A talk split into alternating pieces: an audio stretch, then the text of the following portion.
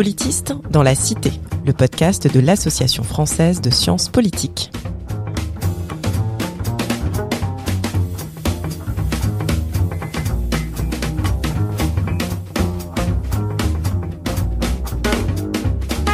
Bonjour et bienvenue dans Politiste dans la Cité, le podcast qui vous parle des sciences du politique et de leur contribution à la vie politique en France et à l'étranger.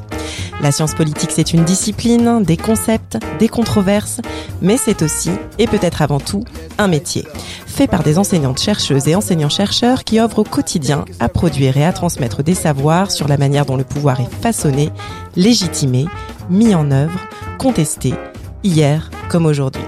Je suis Marie-Chlouy et aujourd'hui, j'ai le plaisir de m'entretenir avec Benoît Pelopidas pour parler de l'indépendance de la recherche dans le domaine du nucléaire. Bonjour Benoît Pelopidas. Bonjour. Benoît Pelopidas, vous êtes professeur associé à Sciences Po Paris, rattaché au CERI, le Centre de recherche international. Vous êtes également affilié au Centre pour la sécurité internationale et la coopération de l'Université de Stanford et régulièrement invité à l'Université de Princeton dans le cadre du groupe sur les risques systémiques globaux. Vous êtes spécialiste des questions liées au nucléaire militaire, un thème qui vous occupe depuis de nombreuses années maintenant.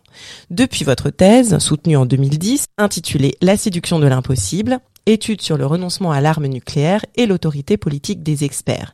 Une thèse que vous aviez réalisée en co-tutelle avec l'IEP de Paris et l'Université de Genève, sous la direction de Hassan Salamé et Alexis Keller. En 2022, vous avez publié un ouvrage intitulé Repenser les choix nucléaires, paru aux presses de Sciences Po, un ouvrage qui est issu en grande partie de votre habilitation à, diriger des recherches, mais qui s'inscrit aussi dans un projet collectif de grande envergure sur les savoirs nucléaires, Nuclear Knowledge, qui a été financé dans le cadre d'un ERC euh, que vous avez obtenu en 2017. Alors pour les non-initiés, hein, à qui s'adresse en priorité ce podcast, je rappelle que les ERC, ce sont des programmes qui sont financés à très haut niveau par la Commission européenne pour une durée de 5 ans, et en l'occurrence, on parle dans votre cas d'un million et demi d'euros, ce qui vous a permis d'animer un collectif de recherche et surtout de proposer, en plus de vos résultats scientifiques, une méthode axée sur l'indépendance et la transparence.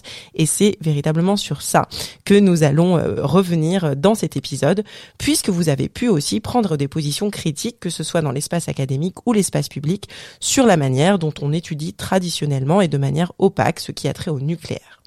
À l'heure de la guerre en Ukraine, je ne pense pas qu'il soit nécessaire de rappeler l'intérêt qu'il peut y avoir à comprendre ce qui pousse nos dirigeants à appuyer ou pas sur le bouton. Mais avant qu'on entre dans le vif du sujet, Benoît Pélopidas, la question rituelle, qu'est-ce que cela signifie pour vous être un politiste dans la cité?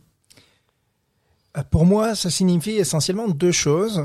D'une part, être le plus conscient possible de l'impact de la cité, de ses conditions matérielles, de ses croyances et des problèmes qu'elle se pose sur l'exercice de l'activité de politiste. Et d'autre part, être dans la cité, c'est être à son service. Et je veux dire par là que l'objectif premier du programme d'études des savoirs nucléaires, dont on a parlé brièvement, consiste à rendre possible le débat démocratique sur la question à laquelle nous nous consacrons, à savoir les choix relatifs au système d'armes nucléaires. Cela veut dire permettre aux citoyens, élus ou pas, de comprendre les choix qui se présentent à lui et comment il s'appuie sur des lectures particulières de l'histoire, des imaginaires de l'avenir et des, choix de valeur. Et si je, si je peux me permettre juste une remarque supplémentaire, l'ère de la vulnérabilité nucléaire globale modifie déjà substantiellement l'échelle et la condition de la cité dont nous parlons quand on dit euh, politiste dans la cité. Mhm. Et il faut commencer par se souvenir que l'invention des missiles balistiques à la fin des années 50 et leur couplage à des explosifs thermonucléaires a marqué donc notre entrée dans cet âge que j'appelle l'âge de la vulnérabilité nucléaire globale. Dès lors, tout point sur la planète peut dès lors être frappé par euh, euh, une violence nucléaire en un temps si bref que la protection n'est plus possible. Donc ça, c'est un premier changement majeur. Et plus récemment, le travail de collègues climatologues sur les conséquences climatiques d'explosions nucléaires sur des villes ont montré pour cent des presque 13 000 armes nucléaires qui restent sur la planète suffirait à mettre en péril l'approvisionnement en nourriture de la planète entière. Et en ce sens, la vulnérabilité nucléaire globale nous amène constamment à nous interroger sur les échelles de la cité dans laquelle nous nous inscrivons. Et je dis les échelles parce que je pense, évidemment, ça vous l'entendez déjà, à l'échelle spatiale, mais aussi à l'échelle temporelle, parce que les choix nucléaires nous engagent pour des décennies en termes de planification industrielle et plus longtemps encore en termes de gestion des déchets, mais peuvent mettre fin à notre civilisation en moins d'une heure. Euh, J'ajoute encore une chose qui est que cette question d'échelle nous amène à une caractéristique spécifique de notre position par rapport aux réalités des vulnérabilités nucléaires. Les savoirs sur ces vulnérabilités sont non seulement difficiles d'accès, vous y avez fait allusion, mais on a littéralement du mal à croire à ce que nous savons sur mmh. ces vulnérabilités. Euh, donc, par exemple, on peut établir, on y reviendra, que des explosions nucléaires restent possibles pour une série de raisons, euh, mais malgré ces preuves, euh, on a du mal à croire à cette possibilité. Et donc, l'enjeu, c'est vraiment de mettre en adéquation ce que nous pouvons prouver en tant que politistes et ce que nous croyons sur les vulnérabilités nucléaires afin qu'un débat démocratique devienne possible un engagement donc euh, vraiment très très lié à vos recherches sur cette question, euh, sur ces questions nucléaires. Alors justement, est-ce que vous, pourriez revenir sur la genèse euh, de ce projet Nuclear Knowledge et, et, et, aussi, je me demandais dans quelle mesure ce, ce réseau s'était créé d'abord plutôt comme un réseau académique ou est-ce que justement l'idée d'être présent et d'être active dans la cité pour justement diffuser sur ces questions nucléaires avait été pensée dès le départ? Ou alors est-ce que c'est quelque chose qui est venu peut-être plus tard une fois que vous aviez des résultats? Quand j'ai postulé à Sciences Po en 2016, c'est le début de ce qui va devenir le programme d'études des savoirs nucléaires, hein, mhm. qui, qui, se met en forme euh, en mai-juin 2017. J'avais envie de rentrer en France, euh, donc j'étais à l'époque à Princeton, mhm. euh, pour créer un espace exigeant et collégial qui appliquerait aux armes nucléaires les standards académiques qui s'appliquent à d'autres objets d'études auxquels la science politique se consacre par ailleurs. C'était un moyen de, de rendre, je, pardon, je, je, vous donne un élément un peu personnel, mais c'était un moyen de rendre hommage à un, ami, Bastien Hirondel, qui m'a toujours soutenu pendant les années de thèse et qui incarnait pour moi une combinaison d'intégrité et de générosité. Donc l'équipe euh, fait chaque jour de son mieux pour être à la hauteur euh, de cet exemple. Bastien Hirondel, qui était donc chercheur aux séries et qui est décédé euh, assez prématurément il y a quelques années. En 2013, oui. Euh, le cœur du programme, pour revenir sur votre votre idée de, du désir d'être actif dans la cité, et le cœur du programme consiste à faire avancer la connaissance sur les réalités nucléaires, en commençant par un geste très simple, qui est de mettre en regard les affirmations acceptées et les preuves disponibles. Lorsqu'on observe un décalage entre les deux, ce qui a été le cas beaucoup plus souvent que je ne m'y serais attendu, cela exige de mettre en place un dispositif de recherche interdisciplinaire pour expliquer ce décalage et, si possible, le combler. Parce que les questions que nous posons ont exigé de mobiliser des compétences euh, dont je ne dispose pas. Le programme accueille des chercheurs du monde entier de multiples disciplines, la physique nucléaire, les sciences de l'ingénieur, le design d'enquête d'opinion, l'histoire globale, la sociologie des organisations, tous animés par ce même souci. Euh, notre activité dans la cité, au fond, elle prend plusieurs formes. Elle consiste à produire de la connaissance, je l'ai dit, à réintroduire les vulnérabilités nucléaires dans des enseignements qui font comme si elles n'existaient pas, et à nous, à nous mettre à la disposition d'acteurs qui souhaiteraient en savoir davantage à ce sujet, euh, par la recherche, l'enseignement et la disponibilité pour les acteurs de la cité, nous entendons remettre les questions nucléaires dans l'arène démocratique, alors que les choix possibles en la matière ont été justifiés de manière inconsistante ou que des alternatives n'étaient tout simplement pas envisagées. Vis-à-vis du citoyen en particulier, nous insistons sur le fait que nous n'avons pas le choix de ne pas être affectés. Euh, L'attitude du citoyen, c'est euh, de manière confortable de se dire s'il y a la guerre nucléaire, eh bien nous sommes tous morts et nous n'y pouvons mhm. rien. Si la guerre nucléaire n'a pas lieu, la vie est plus belle euh, en n'y pensant pas. Et le pari euh, du programme, c'est de dire, mais en fait, le choix que nous avons en tant que citoyens n'est pas celui-là. Il, il cette alternative aurait un sens si on pouvait choisir de ne pas être affecté du tout par les politiques nucléaires.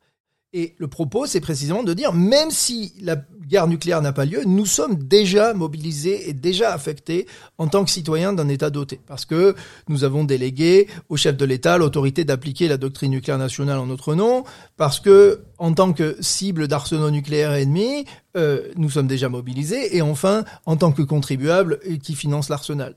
On, pourrait avoir l'impression que le nucléaire, on en parle quand même beaucoup. Enfin, c'est dans, dans les programmes, c'est quand on suit des cursus de relations internationales, on, on peut pas dire qu'on qu'on ne connaît pas du tout euh, ces enjeux nucléaires. Alors, euh, donc ce programme là sur les savoirs nucléaires, justement, c'est c'est qu'est-ce qui vise à combler? Vous disiez que l'idée c'était justement de combler cette espèce de fossé. Alors, il est où le fossé exactement? Le discours existe, euh, mhm. mais d'abord il existe sur des questions assez limitées. C'est-à-dire, mhm. euh, pour vous donner un exemple, euh, si on prend euh, le lien entre la possibilité de la guerre nucléaire euh, et sa relation à l'agir politique, mhm. aucun article, je répète, aucun article n'a été publié sur ce sujet dans la revue française de sciences politiques dans le dernier quart de siècle. Et c'est pas du tout pour blâmer la revue française de sciences politiques. On, contacte, on constate exactement le même phénomène dans les revues politiques, Raison politique, Critique internationale, la revue suisse de sciences politiques, son homologue canadien. Euh, ce silence aboutit même parfois à une science politique écrite comme si les armes nucléaires n'avaient aucun effet sur les réalités sociopolitiques de notre monde, et si elles étaient simplement euh, un objet, euh, un artefact technologique à étudier euh, sur, du fait de ses effets militaires, ou comme si ces effets étaient limités aux intentions proclamées euh, par les gouvernants. D'accord, donc c'est pas c'est pas de dire qu'on ne parle pas du nucléaire, mais c'est de dire que vraiment la recherche académique ne s'est pas du tout suffisamment penchée à la hauteur de l'importance du phénomène sur ce point. C'est plutôt ça l'idée. Absolument. Un, un, des un des résultats, euh, je crois, marquant du, du, livre Repenser les choix nucléaires, c'est de montrer comment la question des systèmes d'armes nucléaires, là ici je ne parle pas d'énergie, mhm. euh, la question des systèmes d'armes nucléaires est réduite à la question de la prolifération. Mmh. Euh, le traitement plus substantiel des questions euh, des effets sociopolitiques de la nucléarisation du monde, en fait, on les lit euh, en philosophie plutôt mmh. qu'en sciences politiques, sous la plume de gens comme, comme Jean-Pierre Dupuis ou euh, sous la plume de lecteurs de Gunther Anders, comme je pense à Marc Crépon. Mmh. Euh, donc la question, soyons bien clairs, hein, la question n'est pas que je suis grincheux euh, vis-à-vis de l'état de la recherche existante, mais c'est simplement d'observer que euh, ben, cette recherche sur ces questions-là, elle, elle n'existe pas encore sur la, encore une fois, sur la question de la prolifération. Le travail de, de Florent Pouponneau est important et il existe, mais c'est sur la question de la prolifération, pas sur les hmm. effets de la nucléarisation du monde, sur la possibilité de la démocratie, sur la pratique du secret euh, et sur la production des savoirs. Alors, vous insistez beaucoup sur la nécessité d'avoir euh, des recherches euh, véritablement indépendantes. Alors, concrètement, qu'est-ce que vous reprochez aux recherches existantes, outre le fait, vous l'avez dit, qu'en fait elles ne sont pas assez nombreuses, qu'elles n'existent pas assez, qu'elles prennent pour acquis euh, l'existence donc du phénomène nucléaire. Du coup, votre projet, en, quoi il se, il se distingue et, en quoi justement cette question de voilà de, de l'indépendance est, est, est, centrale? Alors il y a, y a trois éléments dans votre question. Hein, je, vais, je, vais, les prendre un mm. par un. Euh, le premier, c'est juste de revenir sur. C'est pas que la recherche est insuffisante, c'est que la recherche est absente en sciences politiques sur ces sujets. Euh, la deuxième question, c'est qu'est-ce que je veux dire par recherche indépendante? Oui. Et la troisième, c'est quelles sont les caractéristiques distinctives euh, de ce qu'on essaye de proposer. Alors, donc je reviens pas sur le premier bout, c'est-à-dire le fait que il n'y a pas un article dans le dernier quart de siècle, dans toute la science politique francophone, sur comment on traite la possibilité euh, de la violence nucléaire de masse, c'est pas que il n'y a pas assez de numéros spéciaux, c'est qu'il n'y a rien. Mmh. Euh, ensuite, sur la question de l'indépendance, afin d'éviter les controverses inutiles, établissons d'emblée que la recherche indépendante n'est pas un label subjectif décidé par moi, mais se reconnaît à des pratiques vérifiables très simples. La première pratique, c'est le refus strict du conflit d'intérêts qui se traduit par un financement exclusif de la recherche sur la base de l'évaluation par les pairs. Et le deuxième critère, c'est la non-réappropriation des catégories du langage officiel comme catégorie analytique et une pleine conscience des effets d'autocensure liés à l'utilisation des catégories de la pensée nucléaire. Par exemple, donc sur ces catégories, un terme qui vous paraît typique, oui. qu'on réemploierait sans l'interroger. Par exemple, au lieu de dire les armes nucléaires ou l'arsenal nucléaire, pour parler de l'arsenal nucléaire national, on va dire la dissuasion. Ce qui hmm, suppose déjà que ces armes nucléaires dissuadent, dissuadent toujours, hmm. dissuadent de ce qu'on veut qu'elles hmm. dissuadent, ne font que dissuader et n'ont pas d'effet autre. Oui, donc finalement, voilà, les, les la manière de, dont les, les, les gouvernants ont présenté l'arme nucléaire euh, euh, pour justement les légitimer d'emblée comme étant un, outil de protection, en fait. Voilà.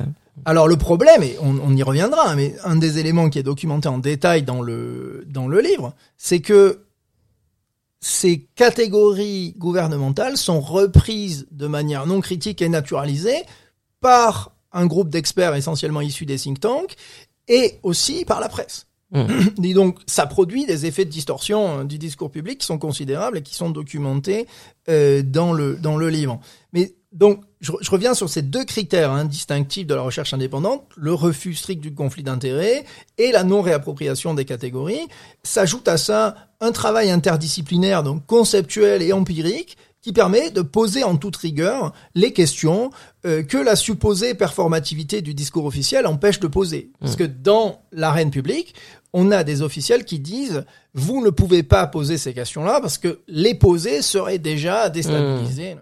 Et donc justement, alors, qu'est-ce qui va distinguer cette manière de faire des, euh, des recherches euh, existantes? Une fois qu'on a les voilà les, les critères étant posés, concrètement, qu'est-ce que ça donne? Alors, quelques exemples de ce que la recherche indépendante a rendu possible et qu'elle a produit. Le point de départ, encore une fois, hein, c'était pas d'être critique, mais bien de poser des questions fondamentales au sujet desquelles la connaissance acceptée ne s'appuyait pas sur des preuves suffisantes ou sur des preuves adéquates, d'identifier le problème d'inadéquation et de tenter d'y remédier. Donc quelques exemples. Prenons l'affirmation fréquemment répétée dans la presse et par les experts d'un consensus français sur la politique de dissuasion nucléaire. On peut établir que ce consensus effectivement existe au niveau des partis politiques. Mais il faut aussitôt observer que les sondages officiels sur lesquels il s'appuie quand on dit hmm. qu'il existe dans l'opinion publique sont issus de la cellule de communication du ministère des Armées, que ces sondages acceptent d'emblée une série de postulats du discours officiel, celui dont, dont hmm. on parlait, l'identification des armes nucléaires à la dissuasion, hmm. comme posture strictement défensive et sans risque, et reproduisent les contours de la stratégie de communication officielle, à savoir l'absence de mention des coûts, des éventuels effets indésirables ou même des opportunités alternatives. En évitant ces biais et en refaisant des sondages avec le même institut de sondage en les répliquant une année euh, après avec un autre institut de sondage pour euh, maximiser la robustesse du résultat, on trouve que les seules attitudes qui rassemblent plus de 50% des sondés expriment un sentiment d'illégitimité à prendre la parole sur ce sujet et une appréhension des conséquences d'une éventuelle participation à la discussion. Il s'agit donc pas de dire que les Français sont opposés à, du tout, il s'agit de dire que cette politique qu'on nous présente comme ayant produit du consensus, elle a en fait produit de la dépolitisation, ce qui est considérablement différent. Et, justement, alors pour pour euh, faire des entre guillemets des des, des sondages alternatifs, vous avez euh, eu dans votre équipe aussi donc des spécialistes un petit peu de sociologie électorale qui sont allés refaire entre guillemets des des contre-enquêtes pour ah. euh, pour établir justement ce type de résultats Absolument. Nous avons pris le temps de recruter quelqu'un qui était spécialiste du design des enquêtes d'opinion. Hmm. On est allé retrouver le sondeur avec lequel travaille euh, le sondage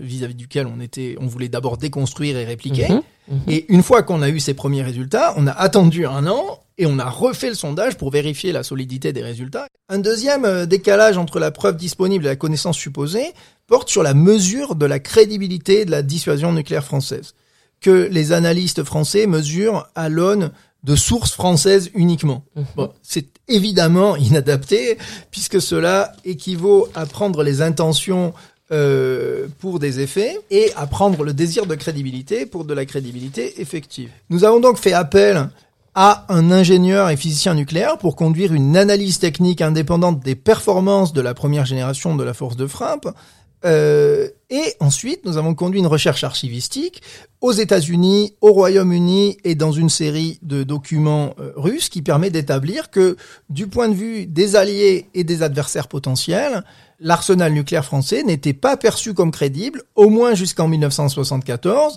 et qu'il n'était de toute façon pas techniquement capable d'accomplir les objectifs qui lui ont été assignés. Euh, ce résultat est d'autant plus important, j'insiste, que des membres de la Commission de la Défense et des Forces armées de l'Assemblée nationale, qui ont eu l'amabilité de répondre à mes questions, croient euh, que la force de frappe française est devenue crédible bien plus tôt. Je, je voudrais, je vais pas vous donner tous les résultats du programme, mais je voudrais vous donner au moins un troisième exemple de ce que cette euh, combinaison interdisciplinaire et de ce désir d'indépendance peut produire. Euh, un exemple dont on parlera pas, c'est euh, documenter le rôle de des facteurs qui excèdent le contrôle dans l'évitement des explosions nucléaires non désirées à partir d'une méthode pour distinguer la chance et le contrôle, et d'éléments empiriques issus d'archives, et documenter comment l'expertise française et autres a produit le déni de ce rôle de la chance en, en produisant l'illusion de son invisibilité. Bah, par exemple, c'est quoi le, rôle de la chance? Est-ce que vous pourriez nous donner une configuration euh, historique précise? la typologie, si vous voulez, des rôles de la chance, c'est les cas où on a évité des explosions non désirées, mhm. non pas par l'application des procédures de contrôle, mais soit parce que une procédure de contrôle a défailli, et c'est cette défaillance qui a empêché l'explosion, ce qui peut être une défaillance technique ou un cas de désobéissance, mhm.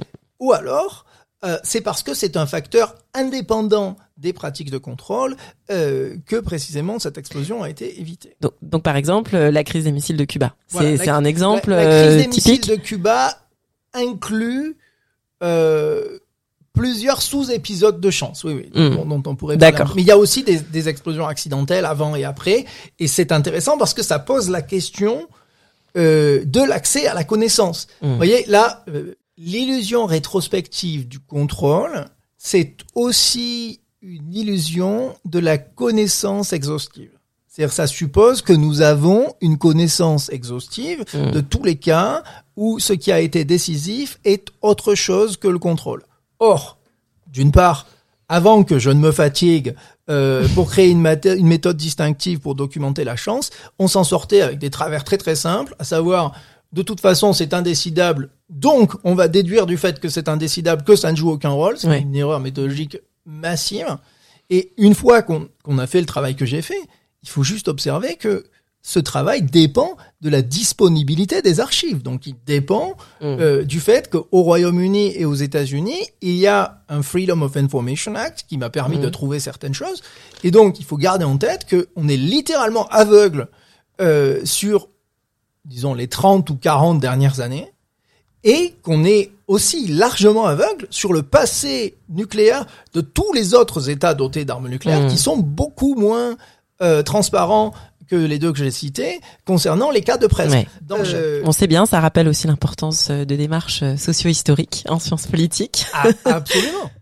Un, un, tout dernier exemple qui est le travail, et ça je, je, je vous en parle avec d'autant plus de plaisir que que je, l'ai soutenu de loin, c'est le, travail de, de, Sébastien Philippe, donc qui est chercheur associé au programme, en partenariat avec le journaliste d'investigation Thomas Status, qui ils ont tous les deux croisé euh, des archives déclassifiées depuis 2013 et produit une modélisation inédite qui a permis de réévaluer les conséquences des essais français en Polynésie, jusqu'alors largement sous-estimés.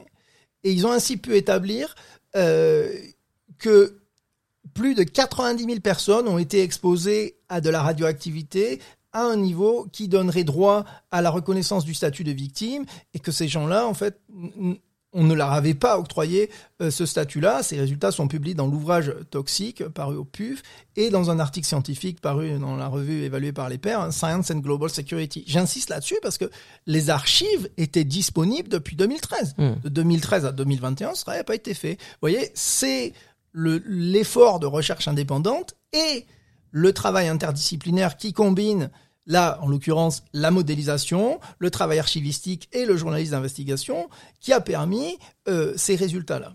Bon, merci d'avoir déjà euh, explicité euh, plusieurs résultats pour voir justement concrètement qu'est-ce que ça donne une recherche qui est qui est qui est menée donc de de cette manière-là avec la méthode que vous avez que vous avez mise en place.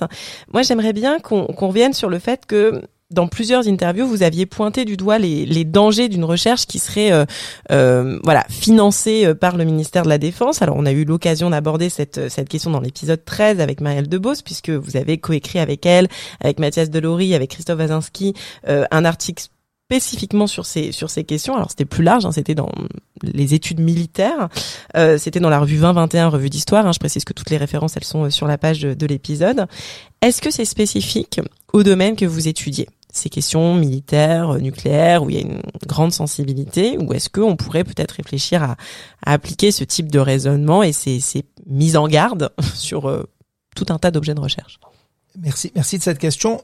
J'y arrive avec, si vous permettez, un, petit correctif et un étonnement. Mm. Le, le, correctif, c'est, comme je l'ai dit plus haut, le problème, c'est le problème du conflit d'intérêts et de ses effets sur la production de connaissances. C'est pas le problème du ministère de la Défense français mm. comme institution euh, qui aurait une espèce de travers qui lui serait propre. Mm. La direction des applications militaires du commissariat à l'énergie atomique, les fabricants de l'arsenal ou des lobbies militants pour le désarmement nucléaire poserait un problème similaire. Il y a en effet depuis plusieurs années une production de discours sur l'histoire nucléaire française qui naturalise les catégories du discours officiel, qui est mmh. financée par le ministère de la Défense et le CE Adam, qui est publiée avec leur soutien dans des collections sans évaluation par les fers et qui s'efforce de gommer la distinction claire et aisément discernable entre ce travail de communication et de la recherche indépendante. Je n'ai aucun problème, je le répète, je n'ai aucun problème avec les financements de l'État qui ne portent pas de conflit d'intérêts sont évalués par les pairs. Ça, c'était le correctif, donc c'est pas un problème d'institution, c'est un problème de conflit d'intérêts. Et l'étonnement, c'est le suivant. Vous faites comme si mon souci eu égard au conflit d'intérêts était une étrangeté à expliquer.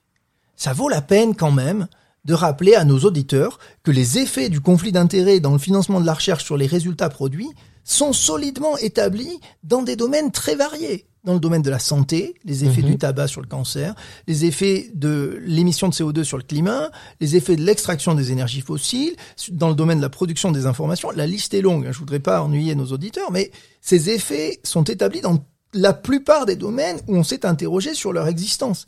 Donc comprenez bien mon étonnement. Donc c'est pas c'est pas la question de l'institution qui finance, c'est si je vous comprends bien, les ce que ça implique concrètement en termes de critères sur la manière dont la recherche est conduite. Si on pousse la logique jusqu'au bout, on pourrait dire euh, bon bah toute recherche hein, financée sur euh, fonds publics potentiellement, elle peut aussi être dépendante d'un agenda gouvernemental. La Commission européenne, elle a aussi ses projets pilotes ou ses grandes orientations qu'elle souhaite porter. Donc en fait la, question c'est ça, c'est où est-ce que ça commence, à partir d'où est-ce qu'il faut être euh, vigilant puisque de toute façon on est toujours financé par par, par une instance et, et voilà la recherche ne s'auto-finance pas, euh, voilà, sauf à considérer que tous ces fonds et ces appels à projets permettent un autofinancement. Mais euh, la clé, c'est euh, le conflit d'intérêts, c'est-à-dire encore une fois, ces conflits d'intérêts sur leurs effets sur la production de connaissances, ils sont démontrés.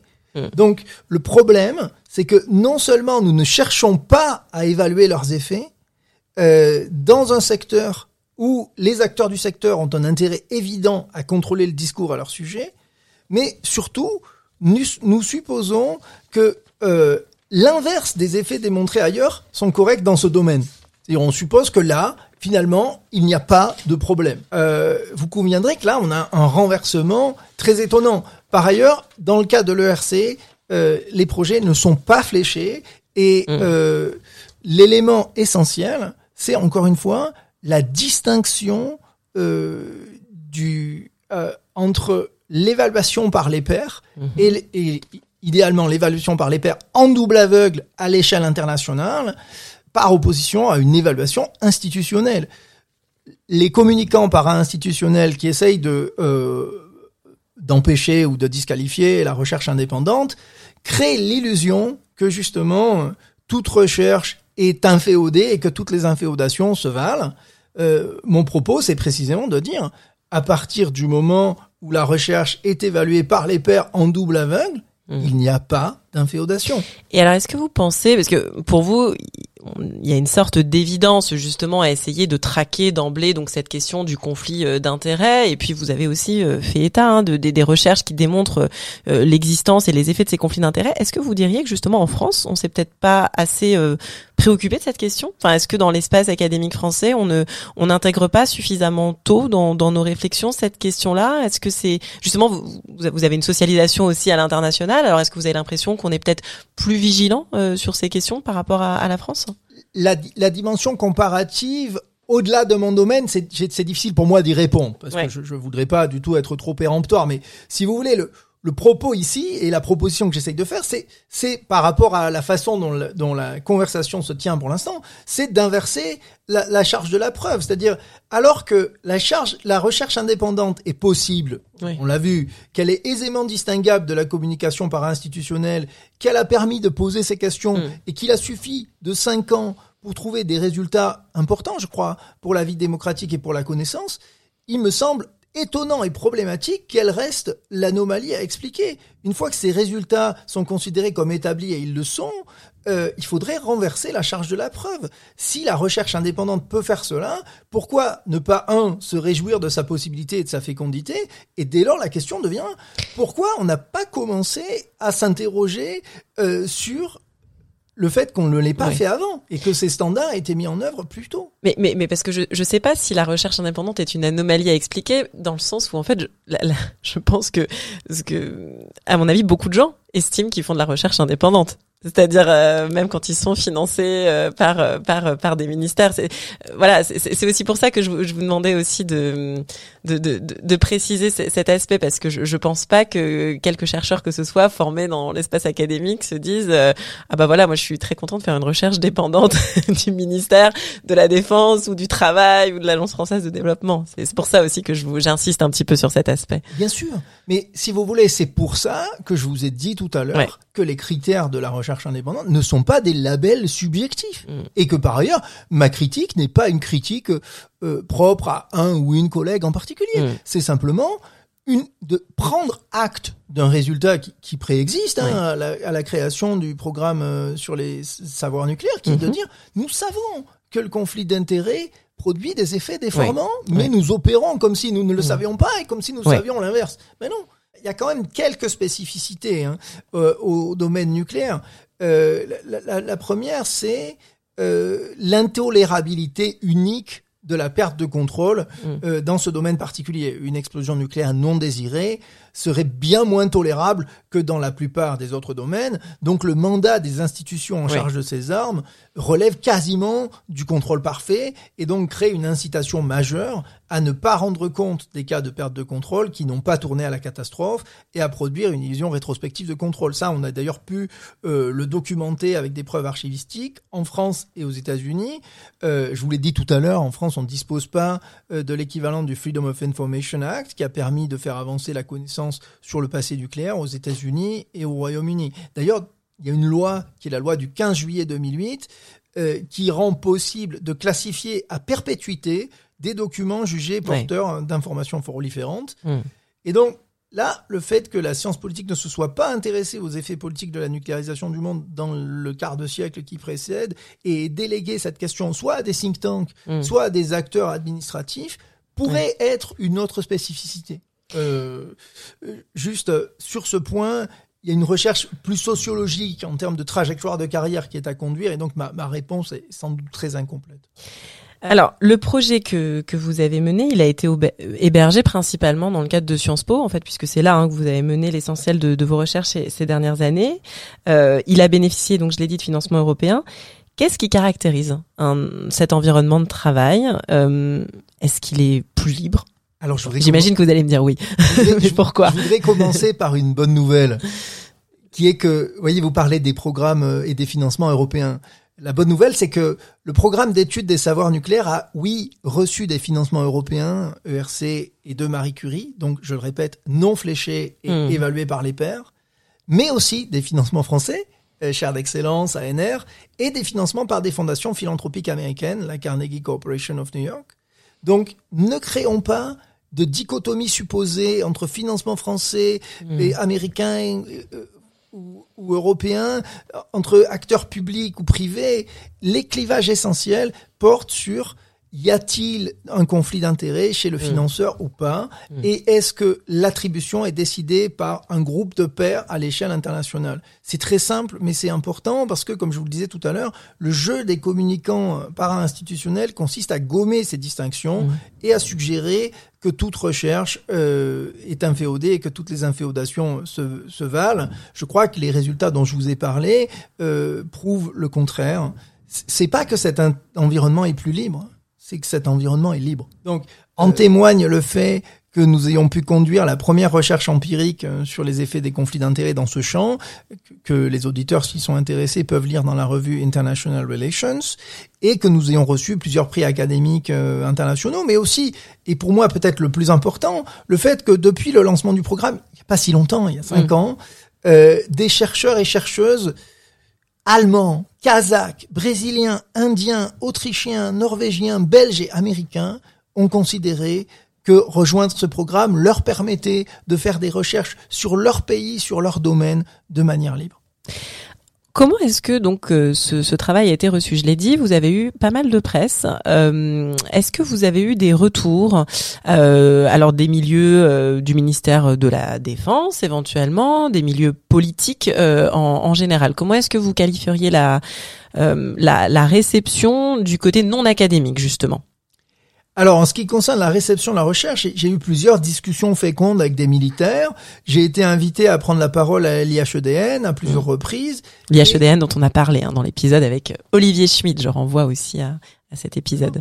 Et euh, j'ai été aussi sollicité par plusieurs partis politiques. Euh, des représentants de formations politiques particulières ont sollicité des auditions. L'idée, c'est que les résultats de la recherche soient partagés par tous donc je refuse toujours de donner la primeur des résultats à un acteur ou à une formation politique particulière. Mais plutôt à gauche ou plutôt à droite? Euh, Les deux. justement les deux D'accord, c'est intéressant. Donc vous n'avez pas fait de présentation devant des formations partisanes? Non. Et je leur ai dit que par contre, je serais très heureux euh, d'aller parler euh, devant la commission de la défense ou devant le pré ou au président de la dite commission, enfin d'avoir un, un rapport à un groupe d'élus de la nation, pas un parti politique en particulier. Très bien. Et l'idée, évidemment, aussi, euh, euh, c'est que ce travail est rendu disponible gratuitement. C'est-à-dire, euh, mm. quand ce sont les élus de la nation qui nous sollicitent, nous sommes un disponibles et deux, nous sommes gratuits. Mm. je refuse systématiquement d'être rémunéré pour ces choses-là. alors, dans la, dans la réception, il faut bien évidemment le dire, le milieu des think tanks et des communicants experts est hostile et a tenté de discréditer un des résultats de recherche dont on a parlé sur la crédibilité de la force de frappe. Mhm. Mais ça, vous pouvez le lire dans la presse. Ça a été fait sans la moindre preuve et, et nous avons répondu. Donc, euh, euh, c'est l'erreur classique qui consiste à prendre le désir de crédibilité comme preuve suffisante plutôt que d'aller l'évaluer à partir de données techniques et de données d'archives chez les adversaires et les alliés. Et donc, bah, au fond, le lecteur peut se faire son avis sur qui a fait le travail et qui aboie mm. dans le désert. Alors, vous disiez justement par rapport aux partis politiques que vous ne souhaitiez pas réserver la primeur de, de la recherche à tel ou tel parti. Mm.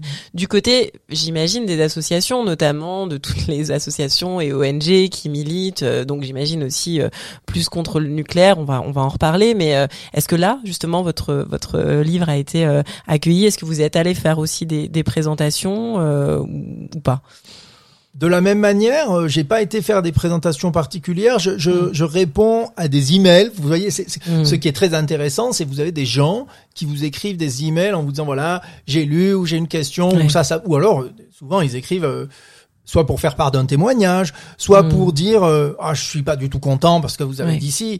et on, on va en reparler après, mais si vous voulez, pour moi un des signes que le travail reste un travail de qualité, c'est quand vous avez les militants des deux côtés qui sont équitablement mécontents. Et donc là, euh, on a beaucoup de mécontents parce que chacun veut que le travail leur donne raison en fait. Et donc comme c'est pas ça l'enjeu, l'enjeu c'est de dire voilà, on va créer la condition de possibilité d'un débat démocratique dans lequel vous vous serez des acteurs et vous pourrez vous exprimer mais moi je suis pas là pour valider la position de droite ou la position de gauche. Euh, euh, du coup, tout, un certain nombre de gens sont, mécontents. Mais par contre, on a eu un impact dans d'autres milieux euh, un peu inattendus. alors évidemment, hein, soyons clairs, hein, c'est jamais assez, c'est jamais assez vite. On peut toujours et on doit toujours essayer de faire mieux. Mais je vous donne juste euh, quelques exemples d'impact. Euh, bon, la démonstration du rôle de facteur excédant le contrôle dans l'évitement euh, d'explosions nucléaires non désirées, dont on parlait tout à l'heure qu'on appelait chance, est maintenant validée et accepté non seulement dans le monde académique, mais aussi dans certains milieux politiques. Là, très récemment, j'étais invité dans un colloque sur le 60e anniversaire de la crise de Cuba. Et dans ce colloque, l'ancien secrétaire américain à la défense, William Perry, a repris ce résultat à son compte et a insisté sur le fait que c'est un résultat qui a une importance particulière parmi les découvertes sur l'âge nucléaire. Cette notion de chance a également été reprise par le secrétaire général des Nations Unies dans son allocution d'ouverture de la conférence d'examen du traité de non-prolifération en 2022 et aussi par un certain nombre d'autres diplomates. Le fait que mm. j'ai été invité à présenter ces résultats lors d'un événement au euh, déjeuner pendant la conférence d'examen suggère aussi un intérêt de la part de ces délégations. Donc la conférence d'examen du traité de non-prolifération de l'ONU, donc. Oui, oui, qui est un traité multilatéral. Euh, le, le, travail de Sébastien Philippe et Thomas Statu sur les essais dont on a parlé, euh, qui a permis d'établir des conséquences sanitaires jusqu'alors sous-estimées, et ses traductions en termes de droit à compensation a une couverture médiatique mondiale et susceptible d'aider les victimes des essais nucléaires. Troisième exemple d'impact, le sondage auprès des citoyens européens que nous avons conduit en 2018 et 2019, on en parlait juste par rapport à la question du consensus, mais c'est en fait un sondage plus large euh, sur neuf pays euh, sur les attitudes des citoyens face aux, questions nucléaires. Le bout de ce sondage qui a eu un impact, c'est la question sur leurs attitudes vis-à-vis des essais. Ce travail a été mis en commun avec le travail analogue d'un collègue américain qui a posé la même question euh, aux citoyens des États-Unis d'Amérique. Et suite à une opposition partagée à la reprise des essais, ce travail commun a été mobilisé et cité dans la lettre du sénateur Ed Markey, qui a été co-signée par 21 autres parlementaires américains, invitant le président de la Commission des forces armées du Sénat américain à voter contre la proposition de reprise des essais nucléaires qu'on a peut-être oublié, mais qui était sur la mmh. table à l'automne 2020. Cette proposition n'est donc pas passée et nous y avons peut-être euh, modestement contribué. Le dernier exemple de, de l'impact, c'est euh, sur la question de la difficulté de croire sur laquelle j'ai commencé, la difficulté de croire à ce que l'on peut prouver en termes de vulnérabilité nucléaire. Tous mes enquêtés, euh, que soit leur préférence en matière de politique nucléaire, avoue avoir du mal à croire à la possibilité démontrable d'explosion nucléaire. Euh, et donc j'ai établi dans un article de Culture et Conflit que la culture populaire visuelle a joué un rôle essentiel pour dépasser cette incrédulité, au moins jusqu'au début des années 90, alors que la culture populaire euh, postérieure a cessé de jouer ce rôle. Pourquoi je vous dis ça? Parce que suite à une présentation très récente à l'UNESCO, je me réjouis que des artistes aient exprimé un désir de travailler avec nous pour créer l'art qui nous permettra de ne plus être, comme disait Gunther Anders, des, paresseux de l'apocalypse. Vous avez parlé tout à l'heure des de, de, des mécontents et notamment euh, j'aime beaucoup votre idée que si une recherche euh, scientifiquement est, bonne, peut-être qu'un des indices c'est qu'elle provoque des mécontents dans tous les camps. Euh, ça m'intéresse parce que de l'extérieur on aurait pu penser que euh, votre travail allait trouver un écho particulièrement favorable du côté de tous les militants de la sortie du, du nucléaire. Est-ce que votre recherche elle fait de vous justement une sorte de militant anti-nucléaire? Est-ce que est-ce que c'est comme ça vous pensez que vous pouvez être perçu? Et du coup, justement, puisque vous disiez qu'il y avait les mécontents, pourquoi euh, visiblement ça, n'est pas le cas? Alors disons-le clairement, cette recherche n'est pas militante de la sortie du nucléaire ou d'une autre politique nucléaire particulière, si ce n'est de la mise en cohérence des arsenaux et de leur justification publique, mmh. et la possibilité de choix démocratique entre des alternatives claires et justifiées de manière cohérente. Euh, je vous épargne euh, la discussion sur le fait que de toute façon, nous savons que les arsenaux existants sont largement en excès par rapport à l'exigence et la justification majeure mm. de la dissuasion. Donc, si on, on, réfléchit à la dissuasion comme seule justification, ça nous donne déjà une marge de changement mm. euh, considérable. Mais euh, plus précisément, le problème du champ français et de l'absence de recherche indépendante sur ces questions, encore une fois, je rends hommage au travail important de Florent Pouponneau, c'est l'asymétrie dans l'assignation du label de militant. C'est-à-dire, le militantisme antinucléaire est qualifié comme tel et bien reconnu, mais le militantisme pro-nucléaire, qui valide aveuglément les jugements de l'État et des fabricants de l'arsenal, ne l'est pas. Il s'agit donc de documenter ce problème, et c'est là que euh, le travail euh, peut se faire, et de créer un espace euh, de débat démocratique. En, d'autres termes, cette recherche vise à faire en sorte que l'on puisse poser à nouveau la question quel système d'armes pour quelle politique de défense pour la France et pour l'Europe de maintenant à 2090. Alors, pourquoi 2090 C'est la date à laquelle les sous-marins nucléaires lanceurs d'engins que nous sommes en train de construire vont terminer leur service. Donc plus précisément, la recherche indépendante s'efforce de jouer les rôles suivants. Si j'essaye de lister les rôles et de mettre un peu d'ordre, forcer à la clarté et à la cohérence les différents acteurs du débat en leur portant la contradiction, invalider les arguments d'autorité et les sources de la confiance excessive, euh, et peut-être aussi ouvrir des possibilités non encore articulées. Euh, donc ce que je montre, c'est que si on veut défendre, et on peut défendre la politique française actuelle, il faut pour ce faire accepter et endosser des justifications qui sont très différentes des justifications publiquement annoncées. Donc c'est pas tellement pour ou contre le nucléaire, c'est avec quels arguments et quelle cohérence euh, analytique en fait et, et, pratique, si je comprends bien. Absolument. Oui, J'aimerais juste ajouter quelque chose sur le fait que là on a parlé du qualificatif de militant. Un autre qualificatif qui nous est souvent accolé, c'est le qualificatif de recherche critique ou de mmh. posture critique. Mmh. Et mais d'abord, c'est la définition même de la recherche, devrait-on dire déjà. Alors voilà, on peut commencer comme ça. Mais si on dit posture critique, ce n'est certainement pas une posture, mais plutôt une éthique de la recherche et de mmh. l'enseignement qui ne se résout pas à transmettre des affirmations non vérifiées ou à se transformer en communicant, euh, ne contribuant ainsi pas à l'information de nos concitoyens. Ça, c'est pour le volet posture. Et pour le volet critique, moi, je ne me définis pas du tout comme ayant un objectif critique. Si la première génération de la force de frappe avait été techniquement capable de remplir ses missions et avait été jugée crédible par nos ennemis et nos alliés, je n'aurais eu aucun mal à l'écrire. Mais ce n'est pas le cas. Ce qui est en jeu, ce n'est donc pas une opposition entre recherche critique et une autre non critique, mais bien de se rendre capable d'évaluer les effets de discours et de pratiques politiques plutôt que d'accepter que leurs seuls effets sont les effets souhaités. C'est donc aussi, au fond, de clarifier le champ des possibles à la lumière de justifications claires et consistantes. J'y insiste parce que cette opposition critique-non critique suggère que les deux discours sont incommensurables mmh. et également biaisés. Mmh. Elle sous-estime, je crois, ce que peut la recherche indépendante euh, pour la connaissance et pour la démocratie, et elle risque aussi d'élever la communication para-institutionnelle au rang de recherche. On va passer, si vous le voulez bien, à la dernière question, Benoît Pelopidas, qui est la question euh, insolite. On a très rapidement évoqué des éléments de culture populaire. Je me demandais s'il y avait un film ou une série télévisée qui finalement correspondrait le mieux à la vision que vous avez essayé justement d'explorer sur le plan académique. Euh, de, quoi s'agirait-il? De quelle œuvre de fiction s'agirait-il? Euh, Non, c'est une, excellente question. Le problème, c'est que les exemples qui seraient l'idéal, mhm. quand on interroge euh, nos sondés, mhm. ils nous disent, on les vit comme des, quand ils le disent en anglais, ils disent, on, le vit comme des period pieces. Je, pense au film de Kurosawa, absolument fabuleux, de 1954, I Live in Fear, qui mhm. problématise la complaisance. Donc, je, je, suis amené à qu'est-ce qui très récemment marche?